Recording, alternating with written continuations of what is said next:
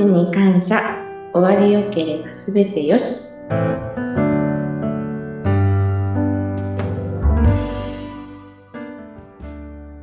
こんにちは。有限会社東美の角田千恵美です。今日もよろしくお願いいたします。こんにちは、インタビュアーの山口智子です。今日よろしくお願いします。さて、前回は角田さんに2023年、当日としてどんな風な年だったか振り返っていただきましたが、さあ、今日は、まあ、いよいよもう今年も終わろうとしております。来年に向けて来年の当日、どんな風になっていきたいか、そんな展望などをぜひ伺わせてください。よろしくお願いします。はい、ありがとうございます。来年もまたいい年にしたいなっていうところで、あの、もうね、終わり良ければ全てよしで今年も、あの、31日までしっかり頑張って無事に終えたいなっていうふうに思っておりますが、うん来年早々に1月から求人が始まります。おー。はい。4月から、えーの募集、4月からの、えー研修スタートの募集になるので、はい。あの、第一弾として会社の動きになります。なるほど。わあ、1月から。これ、主に求人は、ホームページであったり、またはそういう求人サイトとか、そういったところで掲載されるんですか？はい、掲載されます。で、うん今回は、あの、今年は2度にわたって募集しましたけれども、今回4月度で、あの、募集を、こう、1回でうん、えー一応終える予定です。あなるほど。じゃあそこで、求人して、えーはい。わっと、はいスタートですね。予定人数集まっていただけると、あの、それでしっかり研修をして、えー4月からですから夏ぐらいには皆さん現場に出ていただくような形が取れればなというふうに思っております。いや、でも本当に、この、社員の方入社されて、最初に3ヶ月みっちりと研修期間があるっていうのは、やっぱりすごく、その社員の方にとっても心強いですし、とてもいい体制ですよね。去年からスタートしたとおっしゃっていましたが。そうですね。あの、これをやるにあたって、まあ、なかなかこう難しいところもありましたけれども、しっかりやっていくことによって土台が作れるっていうふうに、あの、まだまだ模索中ですが、あの、土台を作ってお客様にご迷惑がかからないような、あの、形で皆さんが、あの、現場の方に行ければなというふうに思っているので、うん、うん。はあなるほど。じゃあ今年もね、あの、結構たくさんの社員の方が入られて、もう今すでにおそらく6月入社の方なんかは現場でどんどん活躍されている状況なんでしょうか？はい、そうです。うんあの、いろいろ大変だと思いますけれども、やっぱり社内研修するとはいえ、あの、現場間ではいろんなことがこう、ありますので、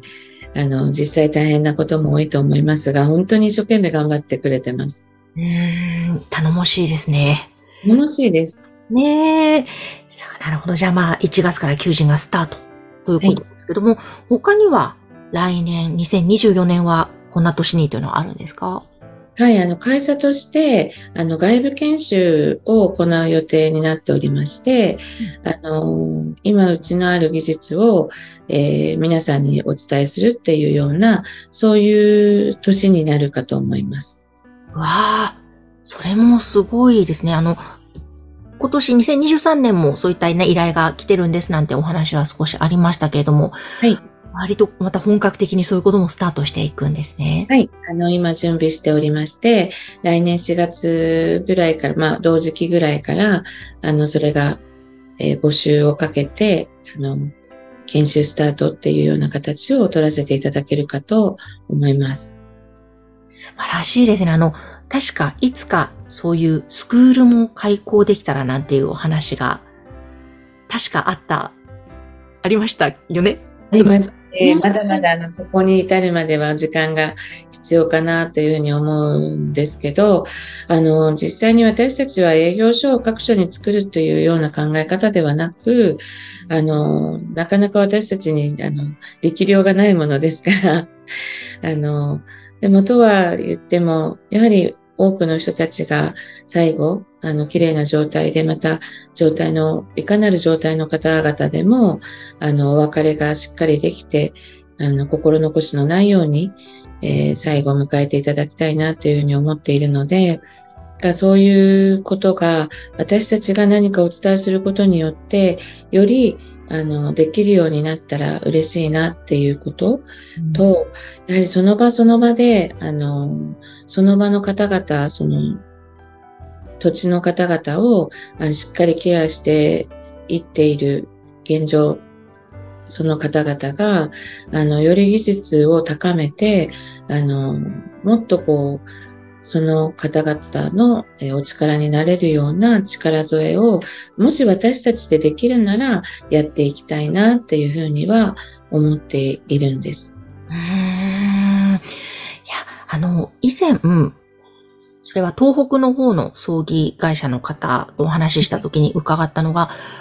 農幹士の方が足りないんですっていうお話だったんですね。なので、あ、そういう現状の地域もあるんだなって思ったんですが、またね、東美さんのような会社でそういう研修事業が始まっていったら、またそういったお仕事に興味を持ったり、また広がっていったりするのが増えるといいですね。そうですね。あの、私たちができることっていうのは一つの会社としては小さいと思うんです。あの、だけれども、やっぱりそれがまた広がっていくことによって、あの、多くのこと、また大きなことができるようになっていければいいなっていうふうに、あの、人は必ず亡くなるので、その亡くなる時にどういうふうな形が本当にあの人としていいのかっていうのを突き詰めながらみんなで、あの、本当にいいチームを作ってやっていけたら嬉しいなっていうのは、あの、今のこう願いではあります。うん。なるほど。本当に新たなまた一歩、スタートが2024年も始まっていて、本当になんか花開いていく、そんなまた数年後が見えてきそうですね。はい、ありがとうございます。そうなったら嬉しいですね、本当に。だ今期が25年なんです。はい。25周年っていう年、節目の年でもあるので、うん、あの、そういう年ってなんかいろんなこと起こる、起こるというか、いろんなこう課題がこう投げかけられたりもしますけれども、あの、その課題ももちろん、そして私たちがやっていく上での、あの、目標だったりっていうことも、あの、書かれながら、えー、一つ一つを丁寧に、えー、積み上げていきたいなっていうふうには思ってます。うん本当に、こう、人はね、必ず亡くなるってさっきおっしゃってましたが、また、これからその、高齢化社会で、その、亡くなる方も毎年、こう、増えていくっていう現状もあるんですっていうことも前教えていただきましたが、本当にそうすると葬儀会社さんもそうですし、この農幹事業というのもとても求められていく時代なんでしょうね。そうですね。あの、そういう中で、やはり認知される意識、意識というか、そういうものが変わっていったらいいなっていうふうに、あの、本当に思っていて、あの、葬儀者様は、あの、それこそ、えっ、ー、と、人の未来をこう、司るというか、あの、ただ葬儀をあげるっていうのがお仕事ではなくて、あの、その方々を、あの、お守りするっていうのがお仕事であろうなっていうふうに、その方々が生きていく力だったり、その方々を、あの、しっかり未来に導く、あの、方々なんだな、そういうお仕事なんだなっていうふうに私は以前から思っていて、うん、で、そのお手伝いをするのが私たちであってっていう、あの、本当に人が亡くなるっていうことって大きなことだと思うですよね。で、身近な人たちにとったら、それがとても悲しみが深いことだったり、その乗り越えなければいけない一つの、あの、大きな試練だったりするので、で、その上で、またそれをこう抱えながら、その経験がありながら未来を生きていくっていうことは、非常に、あの、大きな課題になる、課題というか、あの、ことになるので、うん、だからそうすると、そのことを抱えていきながらっていうのは、やっぱり葬儀っていうことが、どうしてもその葬儀の時に心残しがないかとか、うん、やり残したことはないかとか、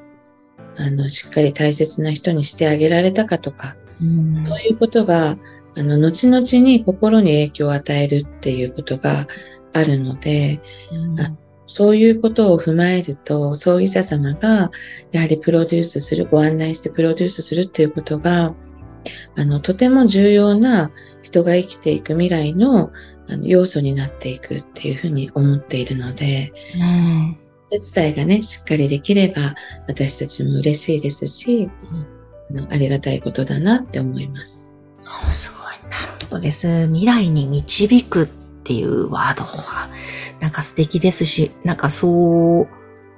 いうお仕事に疲れてる皆さん、本当に尊いお仕事だなぁとね、感じますね。はあ、なんか本当そういう未来に導く、そんなお仕事なんだよって思っていらっしゃる皆さん、トービーさんも含めて、えーそんなところにやっぱり私がもし死んだならば、お任せしたいなってやっぱり強くね、改めてちょっと今思いました。ありがとうございます。なので、ぜひ来年以降も、えーこのトービさんからのポッドキャストでいろんな配信もしていきますので、楽しみにしていていただきたいですね。はい。本当にあの、まだまだいろんなゲストを招いて、えーやっていきたいと思いますので、はい。そして今年も本当に皆さんにお世話になりましたので、あの、また来年もその感謝を形にしていきたいというふうに、えー強く思っております。はい。えー本当今年ね、一年聞いていただいてありがとうございました。来年もぜひ皆さん聞いてください。えー今日は角田千恵美さんに、えーこの2023年最後の配信ご挨拶いただきました。ありがとうございました。ありがとうございました。